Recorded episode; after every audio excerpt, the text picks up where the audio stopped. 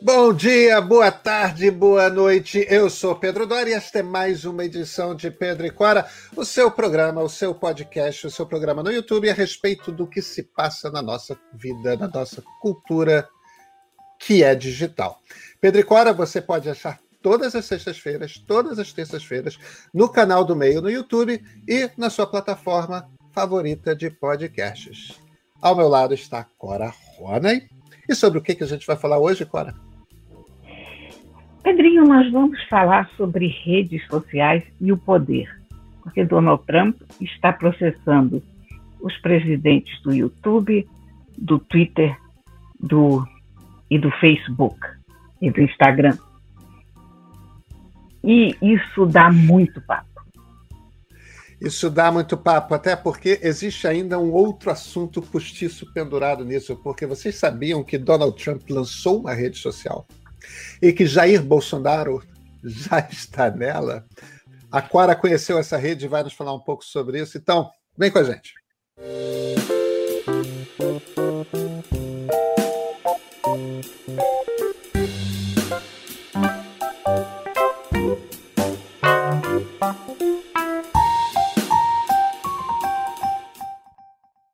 Pedro Doria, você sabe que o Trump resolveu processar absolutamente todo mundo? Por todo mundo, eu digo as redes Twitter, uh, Instagram, Facebook, ele está inteiramente ensandecido ou fazendo, quer dizer, eu ia dizer que ele está fazendo de conta que está ensandecido, mas pensando bem, ele está no seu normal. Uh, os advogados dele alegam que as redes ao proibirem ele, estão indo contra a liberdade individual dele de se manifestar. Tudo isso, para mim, parece uma palhaçada, uh, mas tem algumas coisas muito sérias nessa questão, porque a gente está falando de um cara que foi presidente dos Estados Unidos, um cara que ainda tem uma influência política enorme e realmente não saiu do cenário. E a, o que ele pretende como liberdade é incitação à violência, é desinformação. Uh, e a gente fica de novo naquele paradoxo da intolerância com os intolerantes. Por outro lado, porque essa história é sempre cheia de outros lados, as redes não estão poderosas demais? E ainda um outro lado, que na verdade não é um outro lado dessa mesma história, mas são um apêndice, uma coisinha que eu quero comentar depois, é que eu passei pela rede nova dele, que foi inaugurada no, no domingo, que se chama Getter. Mas isso é outra história, a gente fala disso depois. Mas o que, que você acha dessa história dos processos, Pedrinho? Diga lá. É, eu estou interessadíssimo em, em, colher suas impressões sobre a rede social criada pelo Donald Trump. Bolsonaro está lá, né? Você estava contando. Eu, eu... Sim, sim. Mas, mas sim, vamos, vamos deixar para o fim da nossa conversa. Agora, eu acho que tem dois aspectos e você fez as perguntas que me parecem as perguntas certas. É, primeiro é sobre a legitimidade de as redes decidirem que não querem o Trump. E segundo, será que as redes não estão poderosas demais? É, eu acho que a resposta para ambas as coisas, para as ambas as perguntas, é sim. As redes estão poderosas demais e, e, e as redes têm a legitimidade de cortar o Trump. A primeira coisa que as pessoas têm de compreender a respeito de liberdade de expressão, e isso é uma garantia que nenhuma Constituição estabelece com tanta clareza quanto a Constituição americana, nenhuma democracia tem um conceito de liberdade de expressão tão amplo e tão protetor quanto, quanto a democracia americana. Nós não temos, França não tem, Alemanha não tem, Reino Unido não tem, não, ninguém tem. Não no nível dos Estados Unidos. Agora, liberdade de expressão, Cora, é que o Estado não tem o direito de cercear o seu direito de se manifestar. É Pode haver sanções depois, mas o Estado não pode vetar o seu direito de se expressar. Cora, o Google não é o Estado. O Facebook não é o Estado. Quando você, Cora Rona, cria um blog, fala no seu blog quem você quer que fale. E se você acha que alguém não tem que falar, por quê? Porque isto está dentro do seu direito de se expressar. O seu direito de Cora Roney de se expressar, e não importa se a Cora Roney é uma pessoa física ou se a Cora Roney é uma pessoa jurídica com três empregados, com 400 empregados ou com um milhão de empregados, o seu direito de expressar inclui o direito de você selecionar a quem você dará voz dentro da sua casa, dentro da sua empresa, dentro do seu veículo e não. Isso é o seu direito. Então, quando Mark Zuckerberg cria uma empresa e batiza ela de Facebook e compra uma outra empresa eh, que tem por acaso o nome de batismo Instagram, Mark Zuckerberg e, a equipe de comando dessa companhia tem o direito de determinar quem pode falar dentro daquele ambiente ou não. É, e, Donald Trump não tem o direito inerente de entrar na casa de uma pessoa e falar o que quiser dentro da casa de uma pessoa. Não tem. O que ele tem o direito é de falar o que ele quiser. E aí esse direito ele tem, mas ele fala na casa dele. Ele fala no jornal que quer publicar o que ele quer publicar. Ou ele faz o que ele fez cria uma rede social dele. E, e, e, aí estabelece as regras que ele desejar sobre quem que pode ou não falar nessa rede social. Agora. Por outro lado, diga. Né? Essas redes, elas não são o Estado, mas elas são a praça pública efetivamente. Uhum. é onde corre o discurso político contemporâneo. Então, elas vão além de uma reles associação de pessoas ou do papel de empresas, eu acho. Elas estão a, além disso.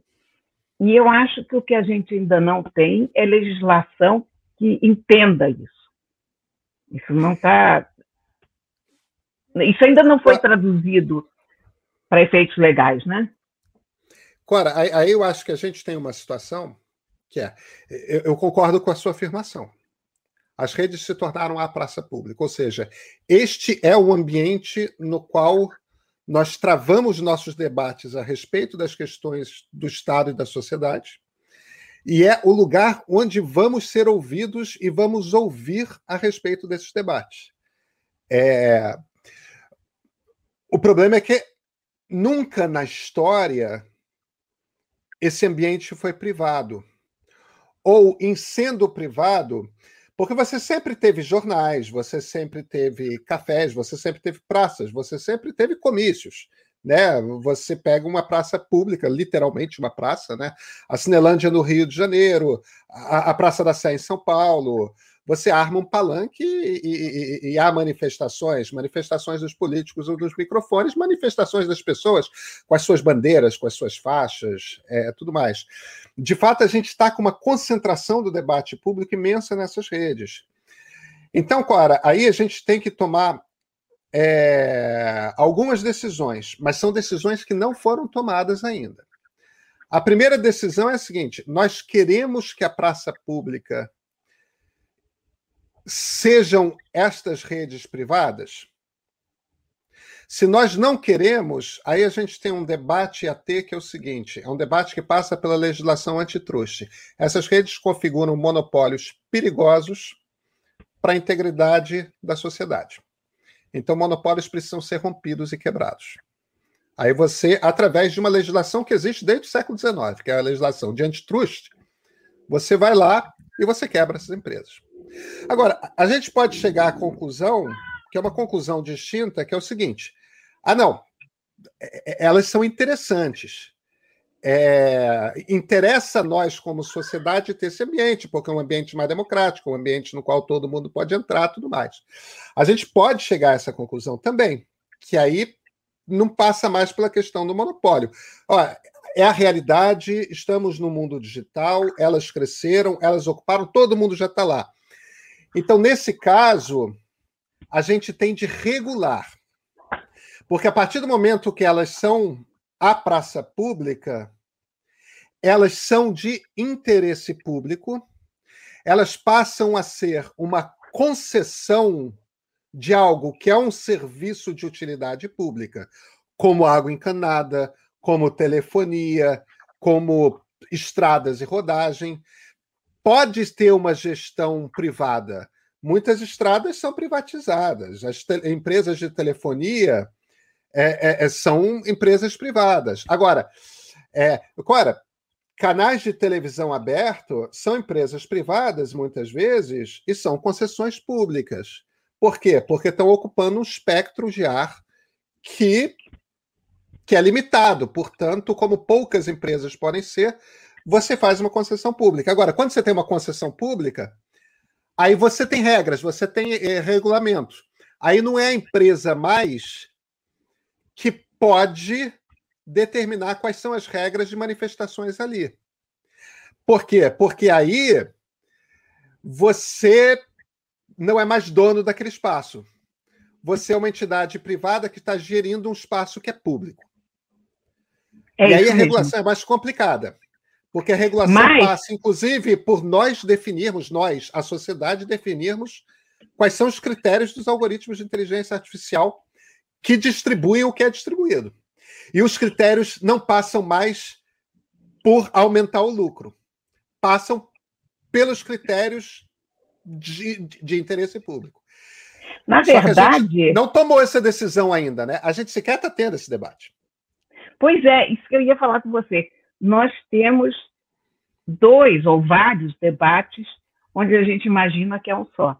Porque, ao mesmo tempo, um debate que a gente precisa ter é até que ponto que se aceita a mentira pura e simples, a, a desinformação e a incitação à violência como parte de um discurso público válido. Não é porque o Trump tem o direito de incitar as pessoas a invadirem o Capitólio, uh, o Bolsonaro tem o direito de dizer que a cloroquina cura a Covid, uh, nós estamos vivendo numa época muito incerta em termos de informação. Uh. Eu acho que o, o, uso da expressão fake news é equivocado. Fake news não é fake news. Fake news é mentira, pura e simplesmente. Claro. Então, isso da gente dar nomes bonitinhos a coisas que todo mundo conhece por outro nome é muito perigoso. Eu acho, por exemplo, dessa coisa da nomenclatura, não tem nada a ver com isso que a gente está discutindo, mas quando você chama de rachadinha um ato de roubo do dinheiro público, você está diminuindo aquilo. Quando você chama de pedalada, você também está dando um ar gracioso a um vício político. Um, e assim, quando você chama alguma coisa de fake news, você dá a impressão de que há alguma parte de news ali, de notícia. Não há, há uma mentira, é mentira que chama. Pronto. Cora, você sabe, é, quando eu estava nos Estados Unidos, na, na, universidade, um dos cursos que eu peguei, porque isso me interessava particularmente, era um curso na, na escola de Direito é, de First Amendment, né, a primeira emenda, que é a emenda que, que estabelece a liberdade de expressão nos Estados Unidos, que é essa que é a mais ampla. E, e, e, na verdade, essa é, uma, essa é uma discussão quando você. Ah, o presidente dos Estados Unidos tem o direito de incitar uma turba a invadir o Capitólio. Essa é uma questão em que não, não paira dúvidas a respeito de qual é a, a, a visão da Suprema Corte. E é não, ele não tem. É, esse é um limite estabelecido é, por, por decisões passadas é, pela Suprema Corte dos Estados Unidos. No, no início do século XX, teve um, um, juiz muito importante na Suprema Corte, que era um cara chamado Oliver Randall Holmes. E, e, e, e, o Holmes é o cara que começou a definir essa visão extremamente aberta de primeira expressão, de liberdade de expressão. E, e, ele pegou o conceito que eu acho muito bonito, que é um conceito de um filósofo utilitarista britânico do final do século XIX, chamado John Stuart Mill. E, e, e, o Mill tem um livro chamado Sobre a Liberdade, ele era um filósofo liberal, Ele tem esse livro chamado Sobre a Liberdade, em que o capítulo mais fascinante é quando ele fala da liberdade de imprensa e de expressão. E ele é muito muito aberto. Ele acha que é uma, é, uma, é uma liberdade que o Estado tem que tomar muito cuidado em cercear. Mas uma das coisas que o Mil fala com toda certeza é o seguinte: olha, o problema não é a mensagem, não é o que você diz. O problema está muito no contexto que você diz. Então, se a gente está. Esse é o exemplo que eu gosto sempre de dar, né? É, estamos três amigos num botequim, bebendo um chopp. Ninguém está ouvindo, somos só nós três, e aí alguém se vira e fala: Putz, eu odeio Fulano.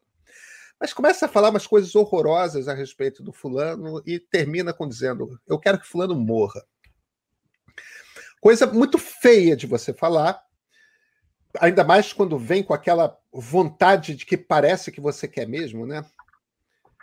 Para o Mil, isso está completamente dentro da liberdade de expressão. Agora, a mesma pessoa com o mesmo sentimento, na frente da casa do fulano, perante uma turba de pessoas iradas, armadas, se fala a mesma coisa, coisas horrorosas sobre fulano e diz, e diz ao final, eu quero que morra o fulano, aí o seu discurso, por causa do contexto, porque você está na frente de uma série de pessoas que podem levar aquela ação a cabo, ou seja, podem de fato custar a vida do fulano, aí você cruzou o limite. Então veja, o problema não é a mensagem, o problema é o contexto. Então, o que o Oliver Randall Holmes diria é o seguinte: quando o presidente dos Estados Unidos, mesmo sendo presidente dos Estados Unidos, está na frente da Casa Branca, com toda aquela autoridade que ser presidente na frente da Casa Branca otorga a ele, cheio de bandeira dos Estados Unidos. Pega para uma turma fanatizada e diz: vai lá, invade o Congresso e impede a homologação, a homologação da eleição de Joe Biden, ele está cometendo um ato de incitação à violência. Isso é crime. É, isso. Não. Essa, essa invasão do Capitólio não tem muita discussão. Uh, na verdade, eu acabei misturando alhos com bugalhos? Não, não acabei misturando, não, porque a incitação... Não, mas essa, essa, é, uma, essa é uma questão que as pessoas têm dúvida violência, mesmo. É, é. Mas a incitação da violência, ela, essa incitação do Capitólio, que, que é muito claramente demarcável, ela veio apenas como cereja do bolo, como resultado de um crescendo de mentiras claro, e, de, claro. e de manifestações de ódio e e de destemperança, né? Então, no fundo, acabou nessa consequência desastrosa. Agora, é, é muito complicada essa situação, porque é, de, é, a, é, a, coisa do paradoxo, de novo, né? O paradoxo da intolerância, da tolerância com os intolerantes. Até que ponto a gente pode ser tolerante com os intolerantes, porque os intolerantes não têm essas delicadezas de raciocínio, né? Mas, Cora, eu acho, eu acho que o Mill e o Holmes resolvem esse problema.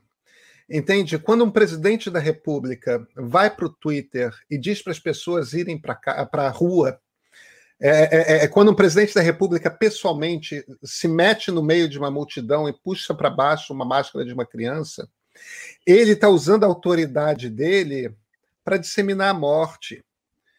É Entendeu? É, é, é, Quando o presidente da República chega e fala que não vai reconhecer uma, é, o, resultado de uma eleição a não ser que ele ganhe, quando um presidente da República incita os seus partidários, as pessoas mais fanatizadas, a não reconhecerem e, e, e a partirem para a violência, é, perante ordens de governadores, dizendo que é legítimo você se armar para resistir a uma ordem de um governador.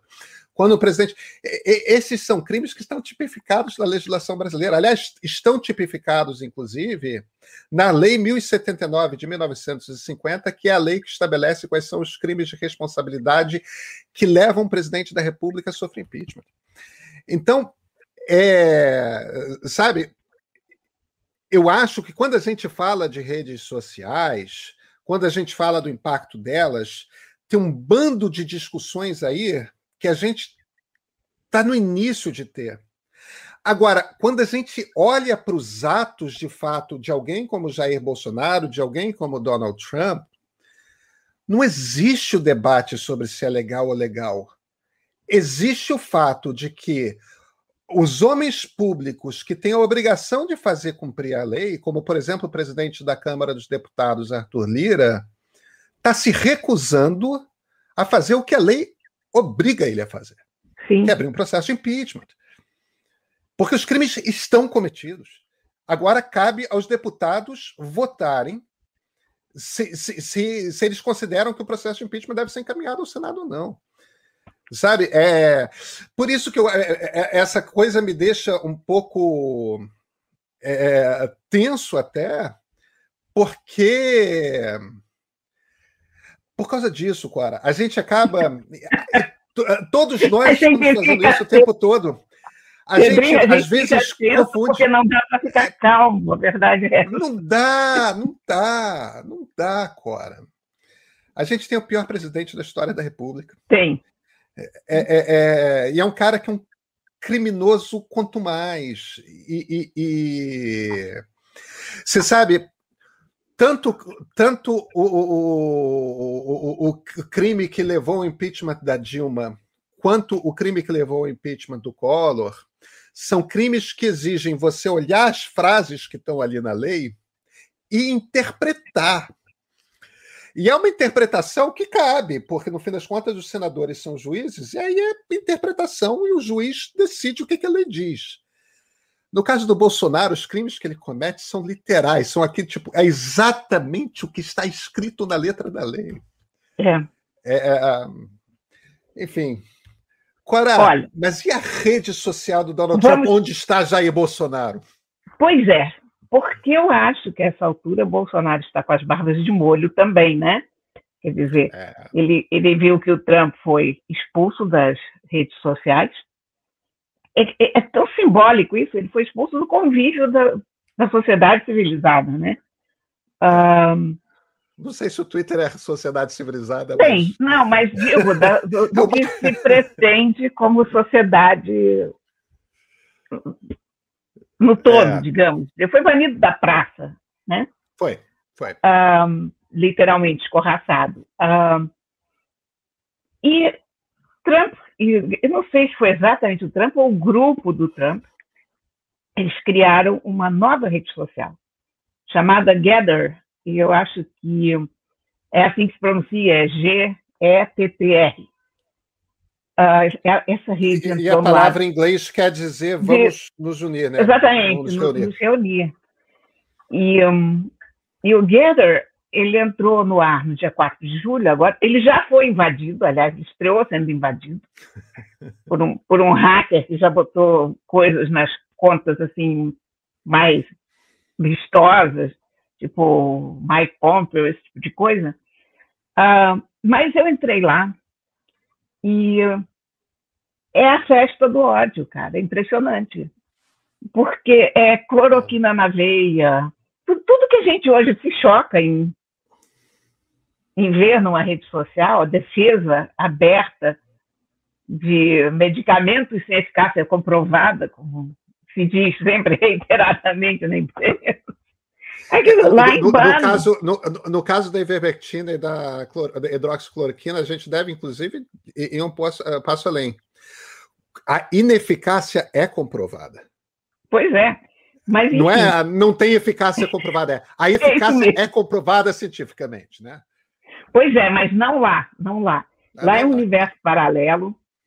Um, tem uma moça, por exemplo, dizendo que ela mora na Índia, que a família dela mora ao lado dessa favela enorme, e, um, e todo mundo ali se salvou porque tomou cloroquina. Enfim, esse tipo de alegação, assim, em, em área aberta.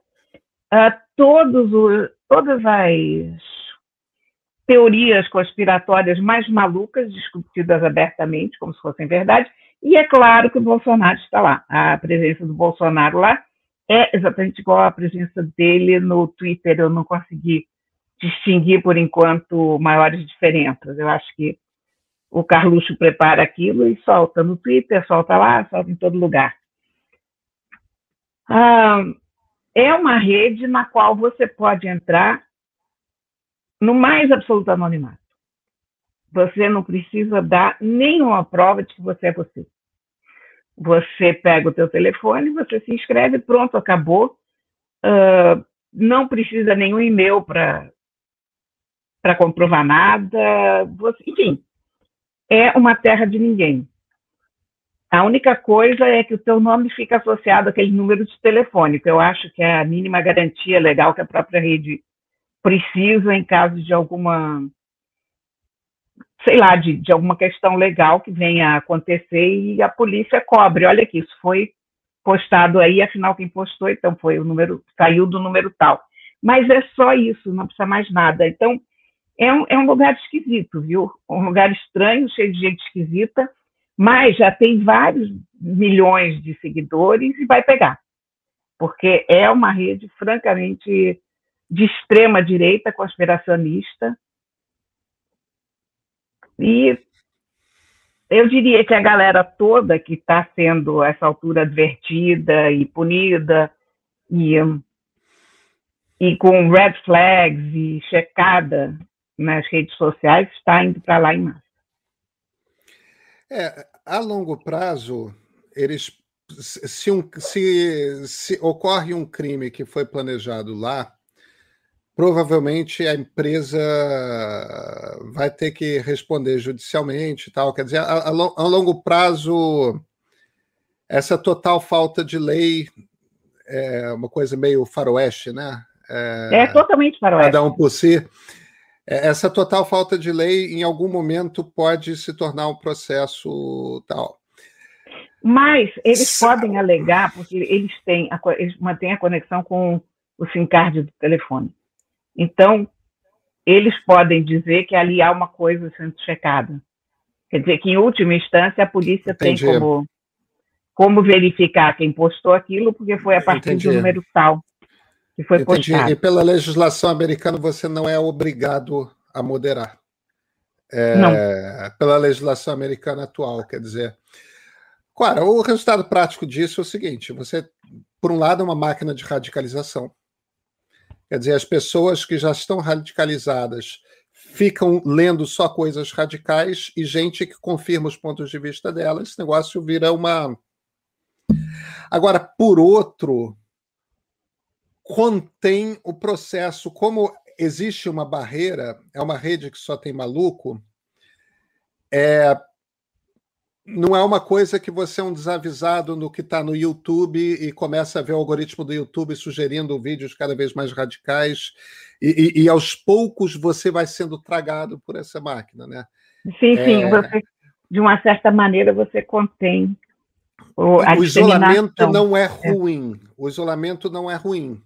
Mas Agora, também não, é bom. Contribui, não contribui para a desradicalização de um grupo que precisa ser desradicalizado. Pois é esse, esse, esse é um conhecimento que a ciência, nem a ciência política, nem a sociologia, nem a psicologia tem. Como é que você faz desradicalização em massa? Todos os estudos que existem sobre desradicalização é pessoa a pessoa. É terapeuta, é pesado, não é diferente de fanatismo religioso, não é diferente, não é diferente de, de, de adicção com drogas, e nem sempre funciona e nem sempre funciona. É... As democracias têm esse problema, Cora. A gente vai ter que aprender a lidar. A gente vai ter que aprender a lidar com o fato de que. Eu acho que o pesadelo Jair Bolsonaro, em algum momento breve, vai acabar. Mas o pesadelo bolsonarismo é algo com o qual nós vamos conviver. É... Pelo menos pela próxima década, sabe? Bom, a gente ainda convive com fascismo. Eles são fascismo, Cora. Pois é. Nessa nessa nota triste, como diriam os americanos, fazendo uma tradução rasteira. Até terça-feira, né, Cora? Até terça, quem sabe com notícias melhores. Quem sabe, esperamos.